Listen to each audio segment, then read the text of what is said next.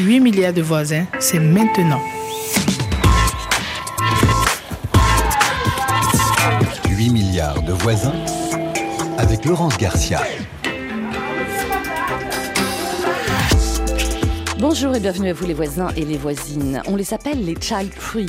Ces femmes, ces jeunes qui font le choix de ne pas avoir d'enfants pour des raisons personnelles, économiques ou écologiques. Sauf que voilà, le non-désir d'enfant reste encore un sujet tabou qui dérange. Le corps de la femme est forcément maternel, reproductif. Les jeunes qui ne veulent pas de bébé dans un monde qu'ils jugent trop peuplé sont forcément égoïstes. Bref, comment dit-on au quotidien ces injonctions à la parentalité obligatoire et qui sont ces femmes qui s'opposent à la pression sociale de faire famille? On en parle avec vous, bien sûr, qui nous écoutez et nos invités.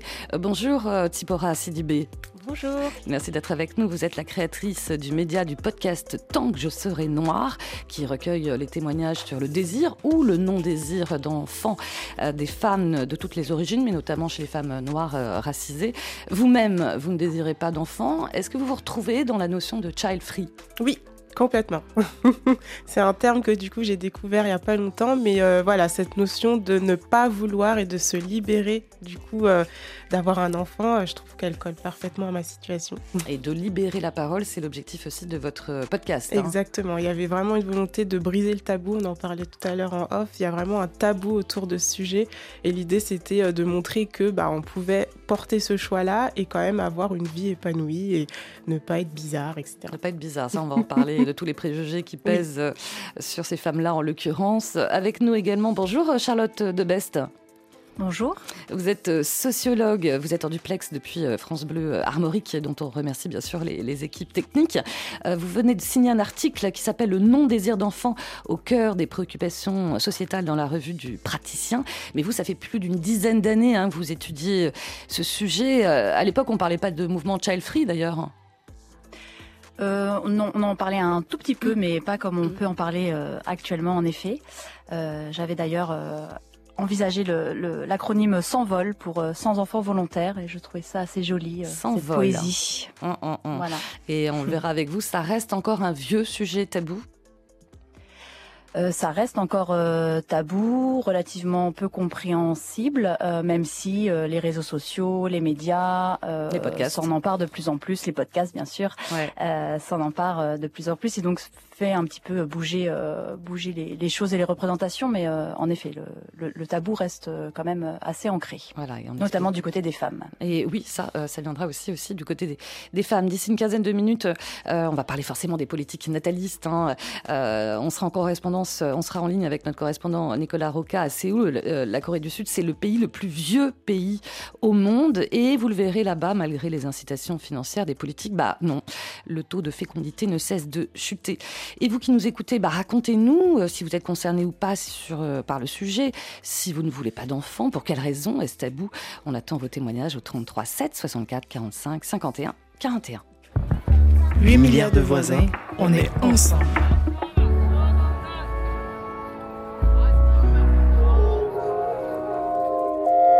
Je ne veux pas euh, peut-être faire d'enfant parce que voilà, c'est pas quelque chose que je sens dans ma chair. Je sais pertinemment qu'aujourd'hui à 31 ans, j'en veux pas. Mais j'ai peur du, réveil euh, plus tard s'il y en a un. Euh, le sentiment que j'ai toujours eu, c'est que quand j'aurai 20 ans, j'aurai une fille et je l'appellerai Margot. Et par contre, moi, j'avais aucune intention euh, de porter un enfant et qui là maintenant est d'autant plus officiel que j'ai donc euh, subi une hystérectomie. Je peux en parler parce que je suis enceinte d'un deuxième enfant, mais que ça a été très compliqué en fait de réfléchir ce désir. Il y a cette idée qu'une famille idéale, c'est deux enfants. Je suis Tipora, host du podcast Tant que je serai noire, sœur Edgemere le podcast qui invite anonymes, autrices, psy et militantes à s'interroger sur le désir ou non-désir d'enfants. Tsipora Sidibé, c'est le générique de votre podcast Tant que je serai noire que vous avez créé euh, à l'âge de 30 ans, hein, c'est ça.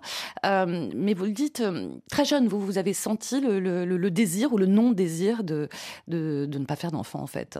Oui, très jeune. Alors très jeune, je dirais plutôt à mes 15 ans. Donc oui, ça paraît très très jeune, mais c'est l'âge où, bah, avec les copines, on commence à se projeter et se dire, bah voilà, moi quand je vais faire mes études, j'espère rencontrer quelqu'un et ensuite faire des enfants. Et moi, en fait, mon discours, il était complètement à côté. Enfin, j'arrivais pas du tout à me projeter euh, dans ce schéma-là. Euh, au contraire, euh, je disais, bah non, en fait, moi, des enfants, non, j'en vois pas. Un conjoint peut-être, mais le faire, le, faire famille, en fait, c'était pas quelque chose qui me, qui m'animait en fait à l'époque. Et du coup, bah, je le disais comme ça à mes parents, à mes amis. Et puis il y avait ce truc de, mais tu es jeune, tu vas changer d'avis. Et du coup, bah, 30 ans plus tard, j'avais vraiment envie de montrer que non, j'avais pas changé d'avis et qu'au contraire, je cherchais à entendre d'autres femmes euh, qui avaient le même discours euh, pour prouver que bah, je n'étais pas seule déjà et que c'était possible et c'était un choix de vie qui était acceptable en fait. Alors vos parents sont sénégalais, hein, c'est ça? Vous vous êtes né euh, en France. Exactement. Est-ce qu'il y a un décalage culturel ou pas? Comment ont, vécu voilà ce discours chez vos parents? Parce que forcément on se projette aussi en tant que grands-parents. Est-ce qu'il y a la culpabilité ou pas au-delà de tu vas changer d'avis? Oui, alors moi je suis en plus l'aînée de ma fratrie. Ah, donc, grosse pression. Exactement. donc il y a un peu ce, euh, cette pression de se dire bah, tu es en train de montrer euh, un exemple qu'on n'avait pas prévu pour euh, tes frères et sœurs. et du coup, effectivement, bah, dans la plupart des sociétés sénégalaises, bah, il y a cette volonté d'avoir des enfants et puis de faire perdurer le nom de famille, du coup, de génération en génération. Et puis moi, j'arrive et puis je dis qu'en fait, non, je vais mettre fin à cette partie de l'arbre généalogique. Donc ça fait peur. Mmh. et je pense que oui, il y a eu un moment d'adaptation, notamment pour ma mère, qui euh, ne comprend toujours pas, ah. je pense, euh, que euh, bah, sa fille aînée ne fera pas, n'aura pas d'enfant. Et aujourd'hui, j'ai 34 ans et j'ai toujours pas d'enfant. Et voilà, c'est comme ça. Charlotte de Vest, vous écoutez ce, témoignage hein, de Tibora Sidibé. Vous le disiez en, en sommaire. voilà, la première pression aussi, c'est celle aussi des parents et des mères aussi. Euh, oui, tout à fait. Alors là, on, passe euh, d'une génération. Euh, C'est sûr qu'il y a une pression assez forte euh, de la part des, des, des, parents de ceux et celles qui disent ne pas vouloir d'enfants, euh, parce que sur cette question, en effet, de la, de la grand-parentalité, ce qui peut aussi ressortir, c'est cette interrogation donc de ces parents qui ont des enfants qui ne veulent pas d'enfants, mm. euh, de voilà qu'est-ce que j'ai fait pour que pour que mon enfant en fait ne souhaite pas devenir parent. Euh, donc il y a, y a, aussi souvent euh, euh potentiellement une, une, réflexion ou une culpabilité, euh, en tout cas culpabilité dont me parlent les personnes qui ne veulent qui ne veulent pas d'enfants. Ça revient toujours à la culpabilité. hein. Oui, du coup, mes parents se sont interrogés, euh, ce qu'ils avaient mal fait pour que je n'en veuille pas euh, aujourd'hui, etc., etc. Donc, euh, c'est vrai que là, on passe une génération, mais c'est assez intéressant. Et la pression sociale revient aussi, d'ailleurs, sur bah, sur ces, ces, hommes et ces femmes qui auraient pu être grands-parents, enfin auraient dû être grands-parents s'ils avaient des enfants. Enfin bon, et qui ne et, qui finalement, voilà, on leur dit ah bah oui, mais t'as pas eu d'enfants, donc du coup, t'auras pas de petits enfants. Enfin, j'ai aussi entendu des, des, témoignages comme ça, donc on, on les projette aussi euh, mm. euh, non grands-parents, quoi, d'une certaine manière. Donc ça, ça, toute une chaîne en fait sur la, sur, sur la trajectoire. Oui, oui.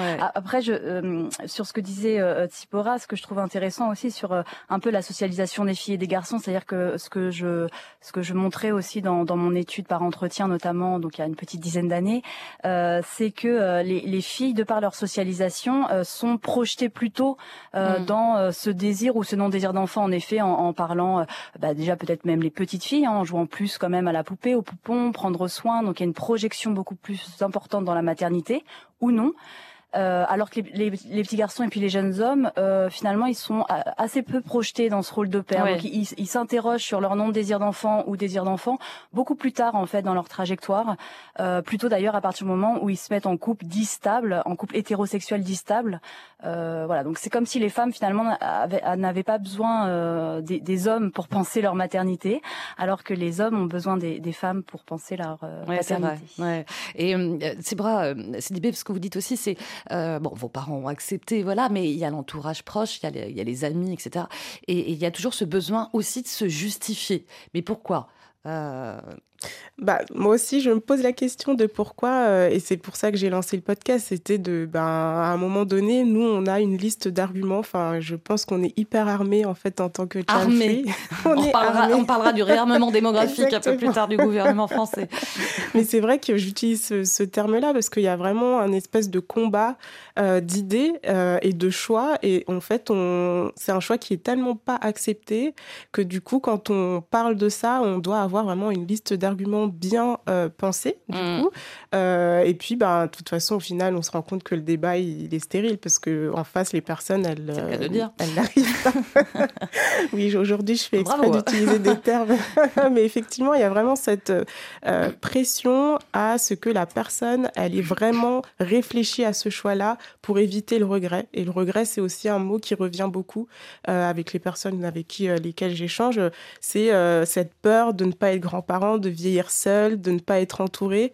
et en fait, je pense qu'il y a tout un pan en fait imaginaire à, déconstruire dans, dans l'imaginaire collectif en fait, tout simplement. On parle des femmes, on parle des jeunes femmes comme vous. Il n'y en a jamais autant parlé, en tout cas ici en, en Europe, en France aussi, de, cette jeune génération, des, des, des trentenaires, qui eux, bah voilà, euh, ne veulent pas euh, d'enfants dans un monde qu'ils jugent déjà trop peuplé, trop pollué. Euh, alors on en parle beaucoup. Est-ce que ça correspond à, un phénomène très majoritaire, minoritaire? Je ne sais pas. Parce qu'en fait, on, c'est compliqué d'avoir des chiffres, hein, Charlotte de Best, ou pas? Tout à fait. C'est très hein compliqué. Oui, vous en savez quelque chose en, effet, euh, c'est assez compliqué, euh, bah, dans, le sens où en fait on n'a pas de, chiffres hein, euh, actualisés, voilà, tout simplement.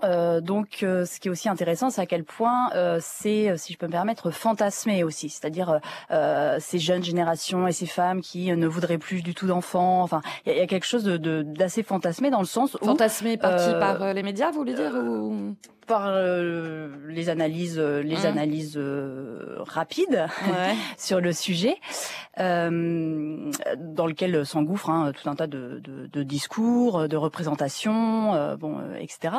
mais c'est vrai qu'en fait, on, on, a très peu de chiffres sur le sujet qui permettent en fait de savoir de quoi on parle. Mmh. voilà. Oui, mais c'est intéressant parce que c'est justement un angle. C'est aussi comme si la, la recherche, d'une certaine manière, la recherche bah, en sociologie ou en démographie. Ne s'y intéressait pas vraiment, quoi. Euh, s'y intéresse assez peu. C'est ça. Ce qui, ce qui s'explique euh, quand même en partie, euh, même si bon, je suis toujours étonnée hein, qu'on s'y intéresse si peu. euh, mais bon, c'est pour ça que je, je suis là, donc j'en suis ravie. Mm. Euh, mais je sais plus du coup ce que je voulais dire. Oui, oui, non, mais justement, on parlait de l'absence de chiffres et puis de l'absence d'études sociologiques sur, sur, le sujet. L'absence de chiffres et d'études sociologiques sur le sujet s'explique aussi par le fait que ça reste malgré tout un phénomène minoritaire. Oui. Or, euh, euh, il y a une dizaine d'années, on était à 5% de personnes volontairement sans enfants en France, donc mmh. c'est très peu. Donc la majorité des personnes euh, ont des enfants, souhaitent en avoir ou se projettent avec. Euh, aujourd'hui, donc on n'a pas de chiffres euh, clairs euh, dessus pour l'instant, mais aujourd'hui, on peut estimer que ça a peut-être un petit peu augmenté, mais on resterait très largement, d'après les les, les, projections des démographes, notamment de Laurent Toulmont, sous les 10%. Donc ça, ça, reste un phénomène minoritaire. C'est aussi pour ça, c'est pour CDB que vous avez créé aussi ce podcast, c'est pour collecter des récits, parce qu'en fait, finalement, il y a peu de représentation, notamment chez les femmes noires. Euh, voilà, c'est collectionner, collecter des, des, récits est plutôt positif, même si on le verra tout à l'heure en, écoutant certains témoignages que le quotidien n'est pas forcément facile. Quoi. Oui, en mm. fait, il y avait vraiment cette volonté euh, d'archiver et puis de montrer aux générations qui vont arriver, ou même celles qui ont 20 ans aujourd'hui, euh, que ben, ça existe et leur vie à ces femmes-là, elle est comme ça. et surtout, ben, moi j'aurais aimé euh, entendre du coup euh, des, des, femmes me raconter euh, comment ça s'est passé pour elles, comment quels arguments du coup elles ont utilisés auprès de leurs proches et stratagèmes du coup elles ont mis en place. donc voilà. Stratagèmes. Hein. Oui, en fait c'est horrible, hein, mais c'est une pression qui je trouve euh, des fois, on baisse ça, on, va à des dîners, par exemple, entre amis, et du coup, bah, on est plutôt chill. On se dit, bah voilà, je suis entre amis, donc euh, je peux baisser ma garde. Et euh, en fait, à tout moment, on peut recevoir une question intrusive. Par exemple, vous, ça vous est arrivé dans ah, un oui, dîner oui, bien sûr. Et quel genre de réflexion, de bah, question Du coup, ah, mais ça fait un moment que vous êtes ensemble. Du coup, c'est pour quand C'est pour quand? Ouais. Donc, on précise même pas qu'est-ce qui est pour quand. Enfin, c'est vraiment c'est pour quand. Et du coup, je regarde mon conjoint et surtout, on me regarde moi. Euh, donc tout à l'heure, Charlotte parlait du fait que la pression, elle est beaucoup plus sur les femmes, donc on me regarde moi. Euh, et, qu'est-ce que vous répondez à la question bah, Je dis que c'est pour jamais. Enfin, c'est pas du tout dans le gros blanc, quoi. Ouais, c'est ça. Et du coup, là, après le blanc, il y a plusieurs questions, en fait, euh, pour vraiment tester le fait que je suis vraiment sûre ou pas. Hum, hum Pour quelle raison? Le pourquoi du comment? Allez, on continue à en parler sur RFI. On se retrouve dans quelques instants après le groupe de rap Hocus Pocus. Je ne sais pas si vous connaissez, mais qui s'interroge, si vous connaissez, qui s'interroge justement sur la paternité dans ce titre Papa.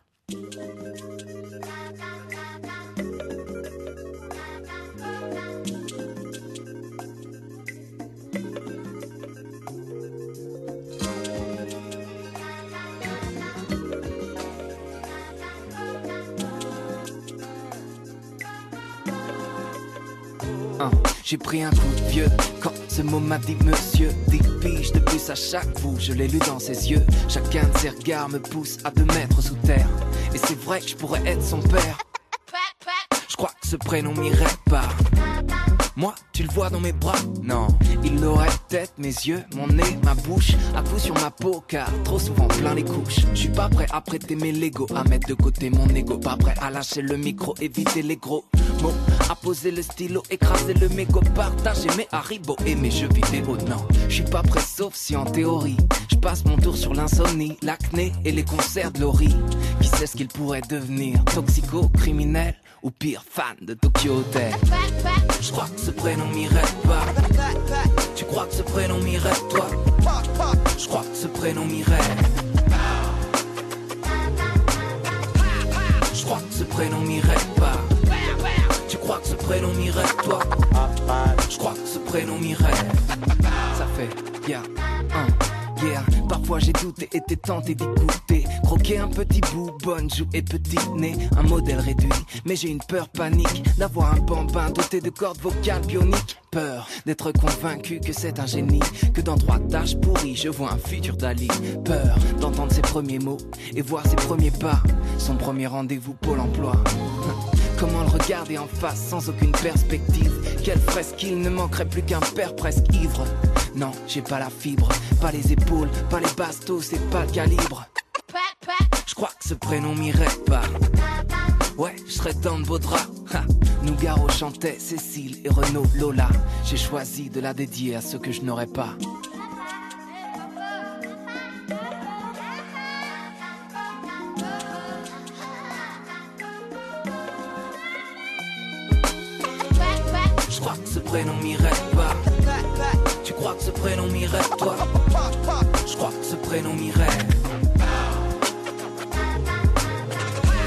Je crois que ce prénom m'irait pas. Tu crois que ce prénom m'irait toi. Je crois que ce prénom m'irait Hocus Pocus, bah, justement, tiens, lui, euh, il n'a pas la fibre paternelle, on parle de la fibre maternelle, ou en tout cas dans 8 milliards de voisins et de voisines, on parle de, ces femmes, de ces jeunes qui ont fait le choix de, de ne pas avoir euh, d'enfants, et pourquoi malgré tout ça reste un sujet tabou qui dérange. On en parle bien sûr avec vous qui nous écoutez et nos invités, euh, la sociologue Charlotte Debest et Tsipora Sidibé, créatrice du podcast Tant que je serai noire, sur le désir et le non-désir de la maternité.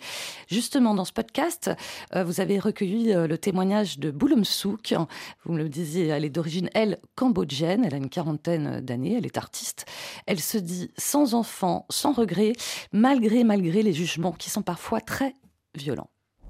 Je me proclame pas euh, free ou sans enfant, donc j'ai pas eu besoin de l'assumer. C'est ce que je suis. Euh, je suis une femme qui n'a pas d'enfant, tout simplement. Effectivement, ça peut créer certaines situations.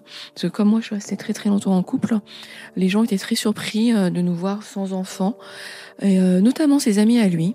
Parce que moi, je pense que mes amis me connaissent suffisamment bien et savent que j'aime les enfants. Et puis, bon, de toute façon, ce n'est pas, on n'a pas besoin de justifier d'aimer ou pas les enfants. C'était plus ses amis à lui qui m'ont fait des réflexions très désagréables. Euh, la moins désagréable, c'est non, mais il faut faire des enfants, arrête d'être carriériste.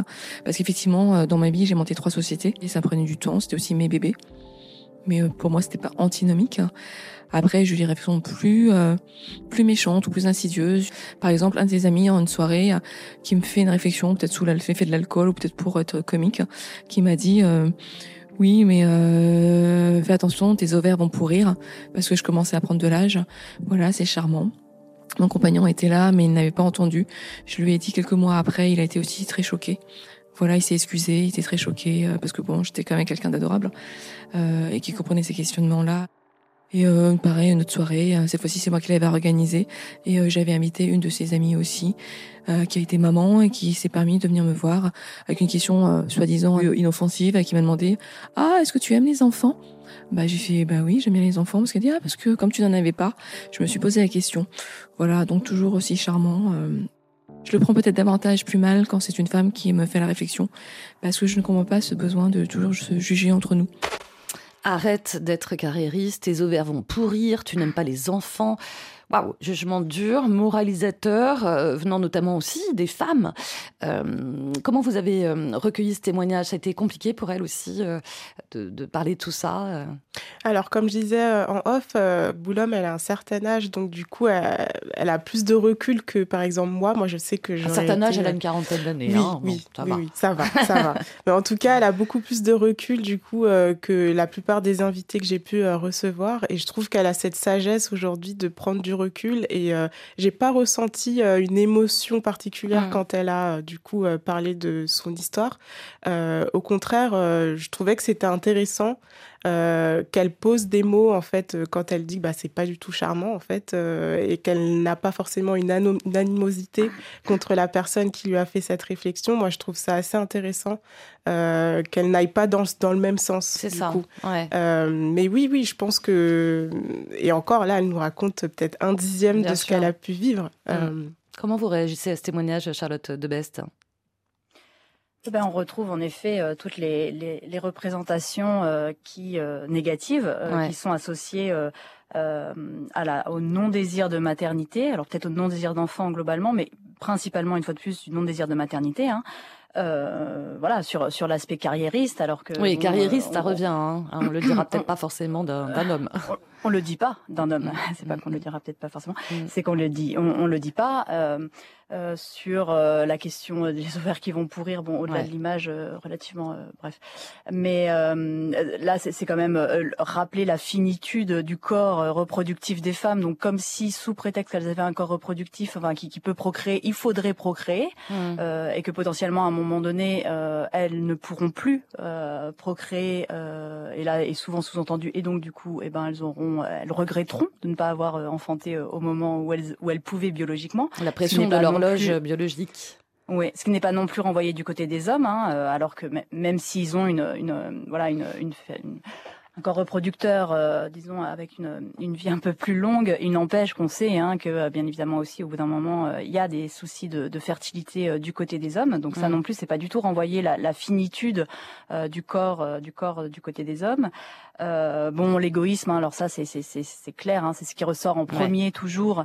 ce que je voyais aussi dans, dans les entretiens que j'ai pu réaliser, hein, c'est ce qui ressort en premier, c'est-à-dire que les personnes qui ne veulent pas d'enfants seraient égoïstes, mm. comme si les personnes qui en voulaient euh, ne l'était pas.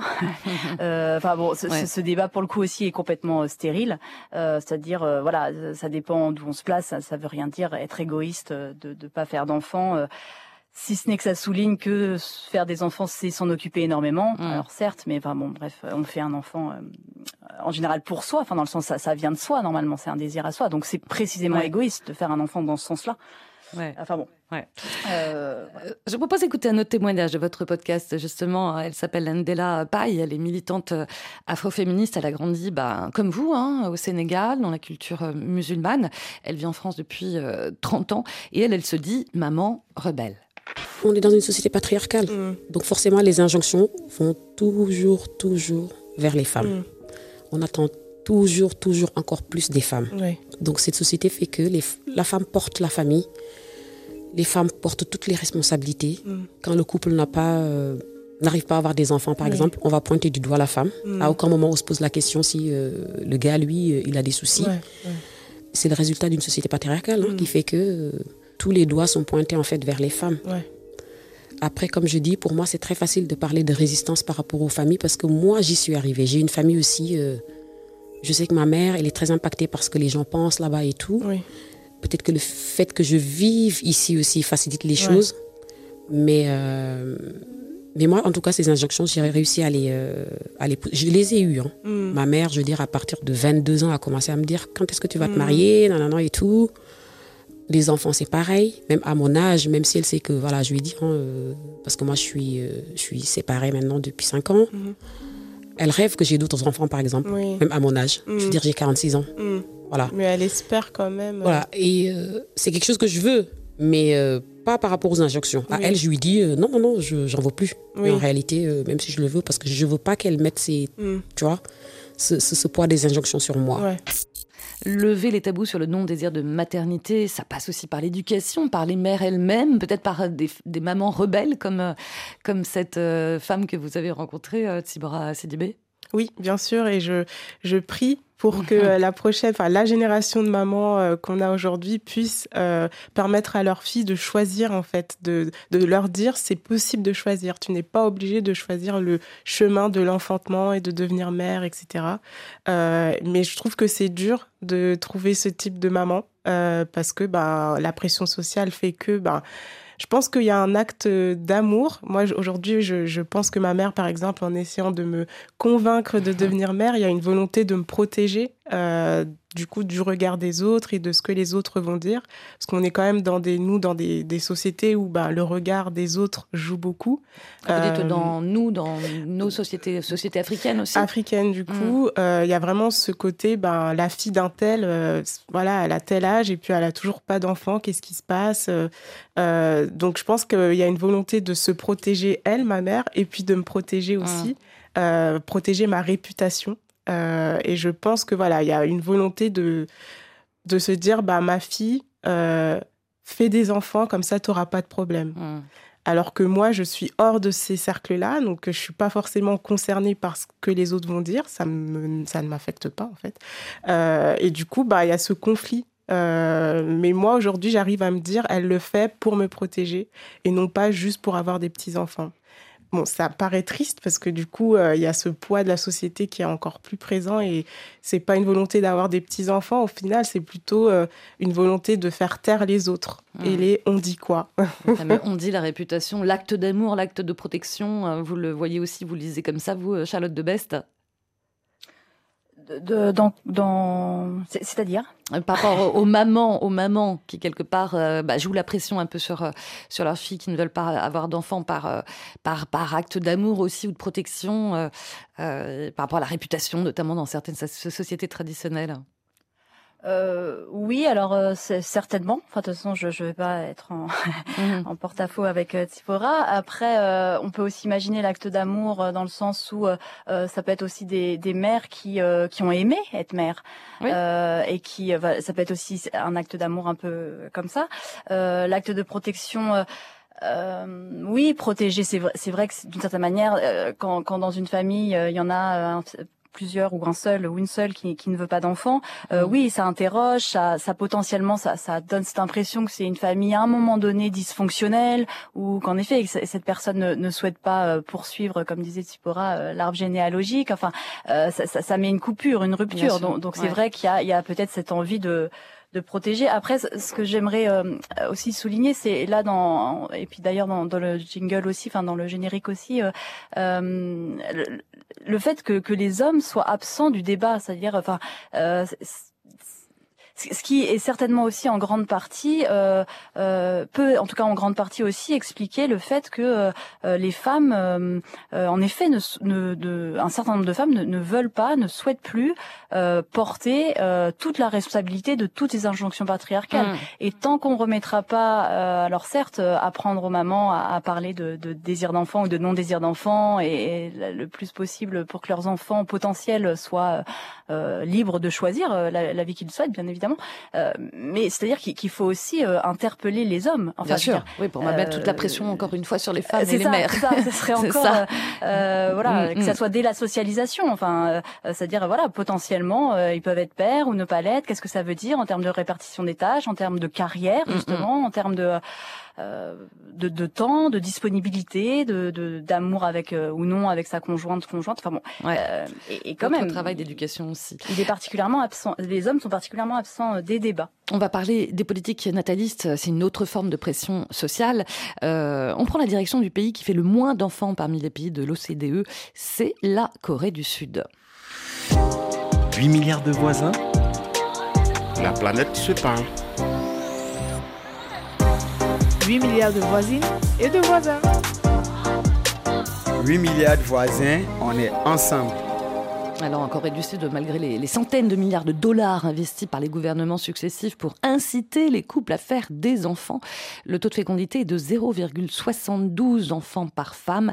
Et on retrouve pour en parler Nicolas Roca, c'est le correspondant de RFI à Séoul. Bonjour Nicolas.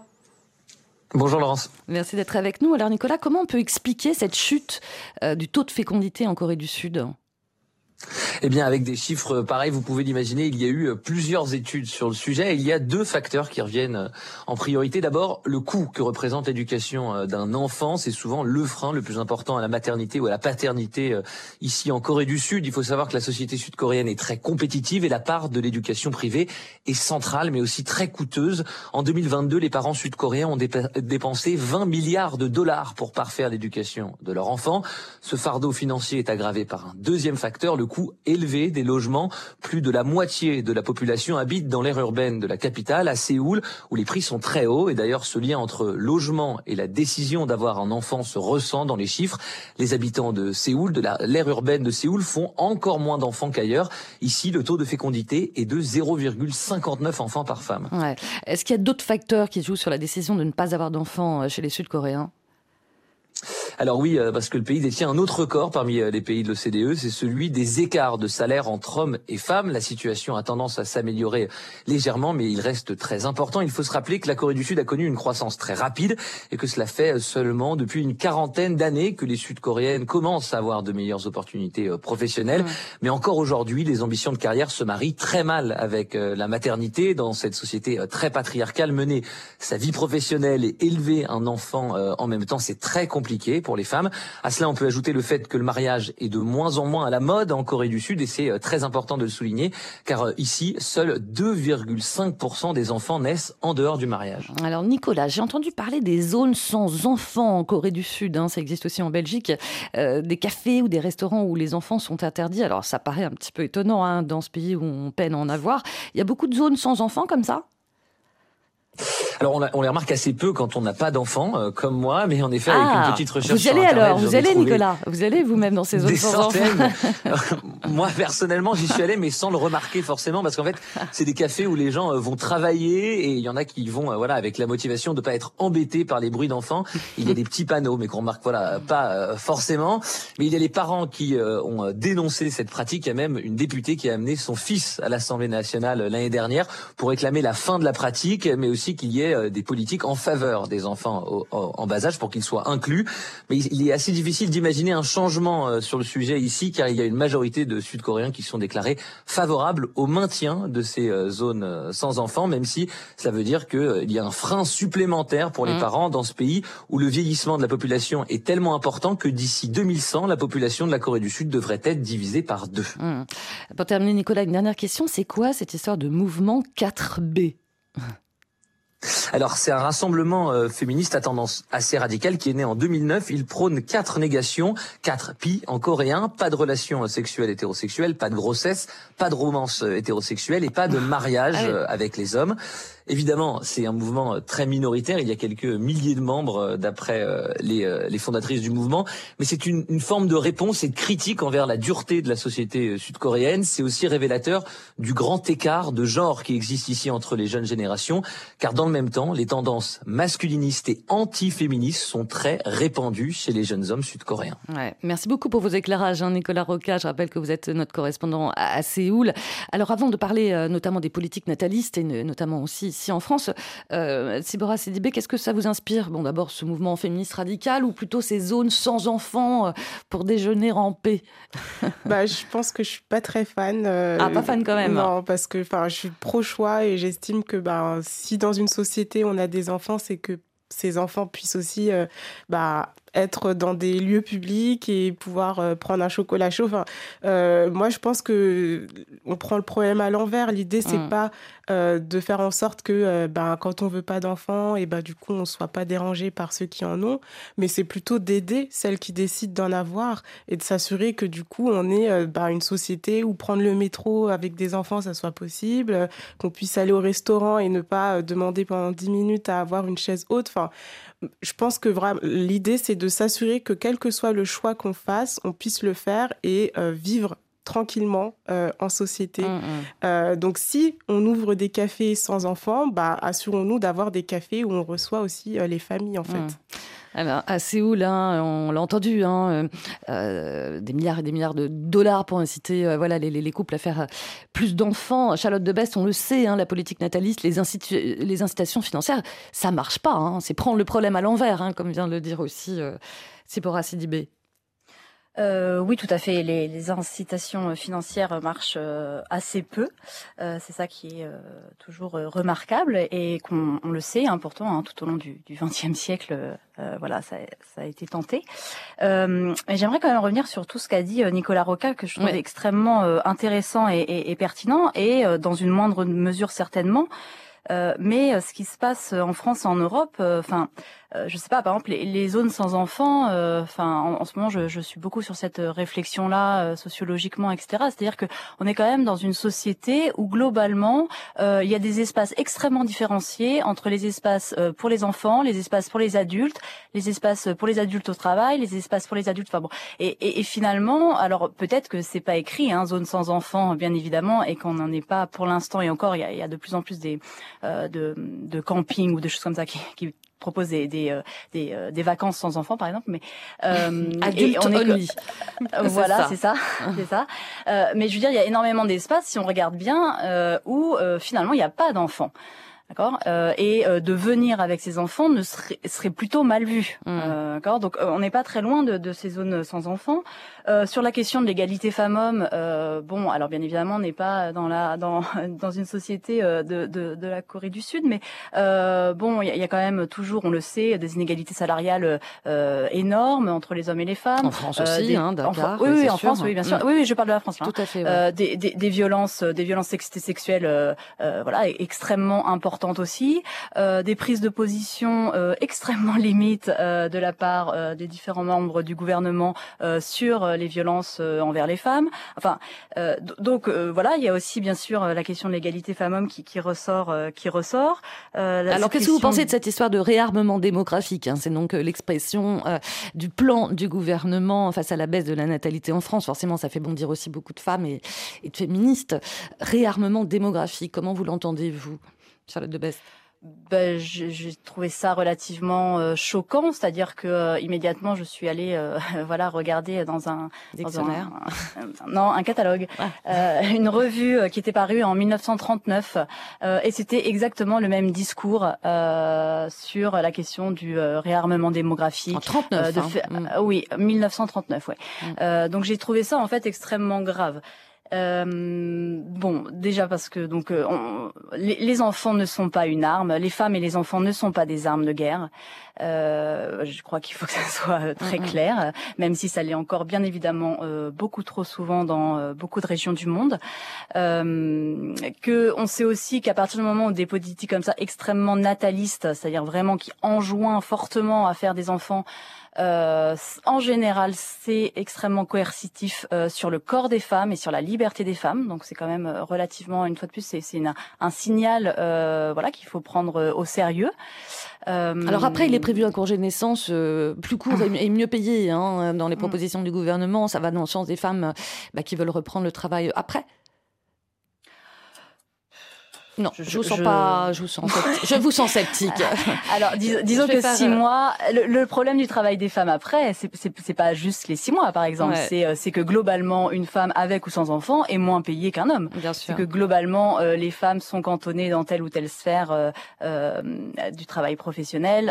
Enfin, voilà, c'est-à-dire mm. que c'est pas six mois qui qui va tout permettre. La, majorité des femmes hein, ne prennent pas le congé parental. Donc, la majorité des femmes, des femmes pardon, qui deviennent mères euh, reprennent le travail après euh, le congé euh, maternité classique. Je Donc, Oui, bien sûr. Je fais réagir euh, Sipora Sidibé sur ce plan là du gouvernement de réarmement démographique, avec aussi un, un, un, le gouvernement envisage un bilan de fertilité qui est remboursé par la sécurité sociale pour les femmes et les hommes de, de 25 ans. Euh, voilà, on parle un petit peu, on parle dans tous les sens. Hein. Qu'est-ce que ça vous suggère Oui, on part dans tous les sens et en fait, on oublie l'essence même du problème, c'est que bah, on est dans une société qui ne permet pas aux femmes de devenir mères tout en gardant leur carrière, par exemple. Euh, les systèmes de garde, on sait que c'est hyper compliqué. Enfin, à un moment donné, je pense qu'il faudrait revenir à la base même de pourquoi certaines femmes décident de pas faire un deuxième enfant ou de ne pas en avoir tout court, avant juste de proposer en fait des solutions miracles qui en fait sont juste des pansements. Le problème, il est vraiment au niveau de, des infrastructures qu'on propose du coup aux familles. Euh, et puis surtout, si on parle de l'infertilité, parce qu'il a parlé aussi d'infertilité, enfin, il y a aussi une crise sanitaire. Aujourd'hui, si on a de plus en plus de personnes infertiles, c'est que bah, on mange mal, on a des perturbateurs endocriniens partout dans ce qu'on mange et ce qu'on euh, consomme. Euh, et du coup, c'est pas en mettant un congé euh, du coup parental ou en demandant aux femmes de faire un bilan de fertilité que ça va résoudre les mmh. problèmes en fait. Mmh. Et c'est toujours un peu des mesures un peu comme ça magiques qui font parler, mais au final, on va bien voir que les résultats ils seront pas là parce que le problème n'a pas été pris à la source. Bien compris que vous n'avez pas du tout été convaincu par les arguments de ce plan de réarmement démographique. Dans votre podcast, euh, Tibra Sidibé, autre sujet tabou, ces femmes qui ont eu des enfants, qui ont des enfants, mais qui le regrettent. C'est le cas de Sandra que vous avez rencontrée, elle est réunionnaise, et elle en parle de façon assez cash. Je lui dis toujours, ma fille, j'aurais regretté de ne pas t'avoir eu. Je lui dis toujours. Parce que c'est elle, parce que c'est une fille, parce que voilà. Mais le rôle de mère, ouais, c'est quelque chose qui parfois me pèse. C'est vraiment, si c'était à refaire, peut-être que je prolongerais la réflexion, peut-être que je ferais tâche au mais, mais c'est vraiment le rôle et l'image que nous renvoie vis-à-vis -vis de ça. C'est pas l'enfant, je l'aime pas moins, Demain, on m'appelle, il y a un problème, bien sûr que je raccroche avec toi et j'y vais. Mais c'est pas pour autant que ça me fait pas chier, quoi. Tu vois, c'est le fait de se dire, bah ouais, euh, et d'assumer aussi, parce que des fois, il y a des gens qui disent, oh mon Dieu, euh, j'ai dit que je regrettais d'être mère. Eh ben non, moi, je, regrette pas ces propos parce que je pense qu'on est quand même en 2023. Il faut arrêter de dire que le rôle de mère, c'est super à 100%, quoi. Il faut arrêter de dire ça. Il faut arrêter de, dire qu'il y a des gens qui sont prédisposés à être mère. Il faut arrêter de dire que l'instinct maternel, c'est tout de suite quand tu regardes les... Non, moi pour moi, il faut être honnête. Et euh, je saurais l'expliquer à ma fille, lui dire oui, il y a eu des moments où j'ai regretté ce rôle, ce rôle-là. Voilà. Pas elle, pas elle bien compris le regret maternel alors en ce qui la concerne hein, euh, parce qu'elle évoque un peu plus euh, loin dans, votre podcast c'est les sacrifices au travail la, carrière euh, en ce qui concerne Sandra c'est une parole peu entendue c'est ultra tabou là c'est assez courageux d'en parler euh. oui je pense que c'est le tabou qui vient après euh, le fait de ne pas vouloir d'enfant c'est euh, de dire ouvertement que le rôle de mère euh, ne plaît pas et ne nous convient pas euh, et j'ai vraiment trouvé ça euh, très courageux de sa part et euh, intéressant d'avoir enfin une personne qui en parle euh, avec son expérience, qui, euh, comme elle le dit, précise que c'est le rôle qui ne lui convient pas. Et ce qui me rend triste, c'est que je me dis que si on avait été dans une société qui euh, euh, faciliterait la tâche, du coup, aux mamans et aux parents, bah, peut-être que euh, son regret, il ne serait pas là. Euh, mais en tout cas, c'est pas le fait d'avoir, elle n'a pas parlé du regret d'avoir accouché, d'avoir eu une non, grossesse. Non, puis elle répète euh, à sa fille. Euh, enfin, c'est étonnant de dire, de dire à sa fille, oui. je regrette le rôle en fait. C'est le rôle. Hein. Exactement. Hein Et ça en dit long en fait sur euh, l'état dans lequel on est dans cette société. C'est pas du tout une société qui euh, encourage jusqu'au bout euh, la maternité. Le regret maternel, Charlotte de Best, euh, le regret du rôle de la femme. Mmh. Euh, ben oui, oui, c'est bien ça qui, qui, qui, est en jeu, dans même éventuellement dans le non dans le non désir d'enfant de la plupart des, des femmes, c'est que euh, ce rôle maternel, elles, elles ne le, elles ne le veulent pas. Mm. Euh, C'est-à-dire euh, être censé, enfin, de, devoir être disponible constamment pour son enfant, devoir faire passer les enfants avec les autres, devoir faire passer les besoins des autres avant les siens. donc oui, c'est tout à fait ça qui, qui ressort. C'est pour ça qu'en général les personnes qui disent ne pas vouloir d'enfants, ils aiment les enfants. Euh, oui. Mais c'est le rôle euh, de parents qu'ils ne veulent pas, et notamment le, le rôle de mère. Et ces exigences, elles, elles bougent d'autant plus euh, du côté des nouvelles générations aussi. Euh, tout à fait. Mm. Euh, mais, même si je, je, tiens quand même à rappeler que ça reste des phénomènes minoritaires. Oui, oui. Mais euh, mais oui, oui, ça, ça, bouge notamment du côté des jeunes générations et notamment des, des femmes. donc il va d'ailleurs peut-être avoir un petit souci ensuite d'accordement entre les hommes et les femmes, si tant est qu'on soit dans des projets hétérosexuels. Mm. donc oui, parce qu'il y a des nouvelles. disons que là, on est face à aussi à, à une situation où euh, on encourage d'un côté de manière assez extrême euh, le mérite, la concurrence, la compétition, la valeur travail, euh, bon le mérite, etc. Il y a eu quand même une, mm. une, une, émancipation du côté des femmes. Il y a eu hashtag MeToo. Il y a eu bon, il y a, il y a énormément de choses, mais le rôle de mère reste comme s'il restait assez figé. C'est ça. donc ben il y a, y a oui, c'est difficile de se projeter du coup sans ouais. bien compris de manière cohérente. Mm, mm. Merci beaucoup en tout, en tout, cas Charles de Best d'avoir été avec nous et, grand merci aux équipes techniques de, de France Bleu euh, Armerie que l'émission touche à sa fin. Merci euh, Psypora Sidibé et je, je, recommande à nos auditeurs bah, d'aller faire un petit tour sur le net et d'aller euh, voir votre podcast Tant que je serai noir. Merci, à très bientôt. Merci. Allez, on se quitte avec le rappeur togolais Eddie Moufassa, Guitar Love sur RFI.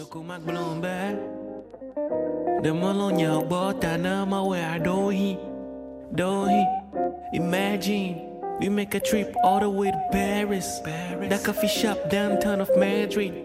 Before we fly straight on top of Cali. you Veve, vivi, nunca tem uma leva. Mega robiba, do non all easy. My boy chiquita, money baba zuba All we do is run away, simple ease né Do? Do do, do do, e yana nyak plio Dragero oh. mi ova, imanane dachi nunyo laba Chick body, this is what you're showing. And every time you come around I feel you nodding I like to stare, look at your face And touch your cheeks before we kiss.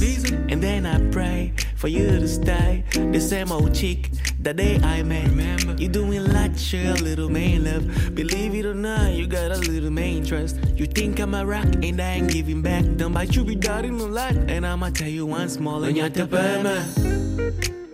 No ko maglombe. Oh, what's in? Ah, you be the one in a million. One in a million. Yeah, yeah, yeah, yeah. Nyata pema. No ko maglombe. You be the one in a million. One in a million. Yeah, yeah, yeah, yeah. Majimbo na nyabara oda wakwe. But I don't know how to say it. Singing my words, let the music do it. Cause I don't know how to say it. The what, the what, the what, the what. The what, the what, the what, the what. The what, the what. So mean I gotta say this. That chick was color, you know. Someone was curvy, had a skin both cheek. Now I know, chica, you worth Worth it a try, worth it a smile, worth it a rush your choices once. Worth it a, ooh, I need you now. Would you shut up and let me talk for once? Damn. And I know I need you more like a drug. I feel you more, won't you stay forever, ever? My veins and kill me more. Overdose of eating love, nah. Doña te perme. No coma glombe. Oh, what's in You be the one in a million. Yeah, yeah, yeah, yeah. Doña te perme. Loco Maglombe. You be the one in a million. Forever, forever, ever. Yeah, yeah, yeah, yeah. Forever, ever, ever, ever. Doña te perme. Forever, ever. Loco Maglombe. Forever, ever. Desde porta na mão é a doi. Doi. Imagine we make a trip all the way to Paris. That coffee uh-huh. shop downtown of Madrid. Uh-huh. Before we fly straight on top of Cali. Eddie Moufassa sur RFI. 8 milliards de voisins et de voisines, c'est fini. Merci à toute l'équipe. Romain Dubrac, Juliette Bro, Delphine Cachan et Tom Malky.